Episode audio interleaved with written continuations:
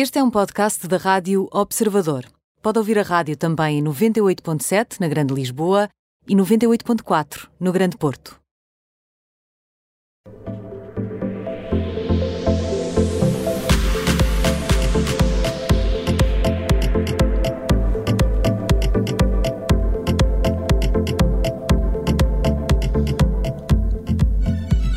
E hoje, com uma estreia, vamos a Judite França, Tiago Dores, dar as boas-vindas à jornalista do Observador, Catarina Carvalho. Olá, bem-vinda, Catarina. Uh, Carolina Carvalho. Carolina, olha, começa muito mal. É, é a praxe, juro.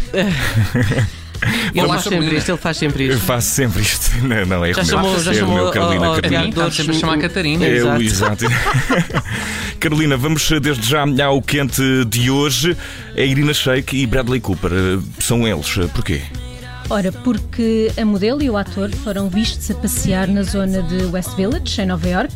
As imagens são exclusivo do jornal Daily Mail e mostram o ex-casal de braços dados. E enquanto Irina estava de máscara e óculos escuros, Bradley Cooper aparecia nas fotografias com um ar muito sorridente. Então, mas ela não estava com Kanye West, tinha havido essa notícia. É verdade que Irina e Kanye foram um dos potenciais novos casais deste verão no universo das celebridades.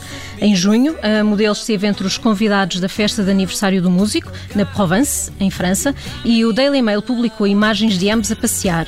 Mas, segundo o mesmo jornal, quando Kanye convidou Irina para ir com ele a Paris, ela não quis alimentar a especulação em volta de uma possível relação e não aceitou.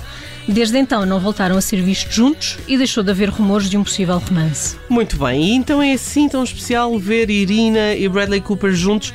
Afinal de contas, eles têm uma filha, não é? É verdade, Judith. E até no ano passado, Irina Shayk e Bradley Cooper decidiram ah, viver ambos em Nova York para poderem partilhar a custódia da filha, Lea, de 4 anos, e nos últimos meses foram vistos em algumas ocasiões a passearem os três juntos. É verdade que este pode ser apenas um simples passeio de um ex-casal que está bem resolvido e tem uma filha em comum, mas para os fãs que gostavam de os voltar a ver juntos e até para os mais românticos que gostam de acompanhar os romances das celebridades, este passeio pode ser visto como algo mais. Mas vamos acreditar nisso, não é? pelo menos é sempre, fica sempre em aberto. Certo. E, e, eh, Carolina, vamos até ao morno de hoje, que é eh, George Clooney. Uh, George Clooney deu uma entrevista a um podcast, o WTF with Mark Maron, e recordou que estava decidida a não se casar e a não ter filhos, mas depois conheceu a Mal e tudo mudou. Exatamente, ac- acabou por casar e, e não tem um, mas dois filhos. Uh, basicamente, George Clooney con- conta que Amal foi um ser humano extraordinário que entrou na vida dele, uh, que o fez apaixonar-se perdidamente e que, quando a conheceu, soube que tudo ia ser diferente. Ele conta que estavam casados há um ano e foram à casa de uns amigos que tinham uma criança muito irrequieta e barulhenta e, depois a darem um passeio juntos, concluíram que eram pessoas com muita sorte e deviam partilhá-la tendo filhos. Em 2017, nasceram os gêmeos. Mas eles estavam à espera de gêmeos, Carolina. Bom, o ator disse no mesmo podcast que a irmã de Amal já tinha filhos gêmeos, mas ele não estava à espera de ter também e conta como ficou a saber. Então, foi numa consulta em que fizeram ecografia que o médico disse é um rapaz e o ator reagiu com entusiasmo e respondeu é um rapaz, fantástico. Ah, mas a notícia não ficou por aí, porque o médico acrescentou que o outro bebê era uma rapariga. A expressão que George Clooney usou a seguir ah, na sua entrevista dá a entender que ele não estava de toda à espera que fossem dois bebés. Boa, boa. Mas ele já recuperou do choque, não é? É que o George Clooney tem, tem 60 anos. Por um lado, por um lado não, tem, não terá aquela frescura, não é? De, de, de um homem um pouco mais novo, por outro lado já tem uma maturidade que se calhar permite encarar as coisas de outra maneira, não é? Talvez, até porque os Exatamente. pequenos agora têm 4 anos. Ah, ele já se habituou que são dois, não é? Já teve tempo. Sim, quer queira, quer não, teve de se Exato. habituar rapidamente, certeza. Eh, o ator disse logo de seguida, para não haver dúvidas, que apesar de não estar preparado para ter apenas um filho, adora o casal e sublinhou mesmo que a importância dos filhos terem um ou outro durante a pandemia foi eh, fundamental. Até, Imagino, porque, imagino. até porque aquece duas. duas, duas mas pronto, é, vamos passar para o fio para, Não para não me um perder o aqui. outro? É, exato. Vamos- Entretiveram-se.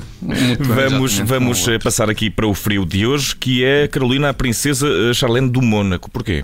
Ora, porque o Palácio confirmou o que já se especulava há algum tempo. A princesa Charlene regressou a casa, mas não vai regressar aos atos públicos nos próximos tempos. Pois, a Charlene está sempre no frio, coitada, até tenho pena dela.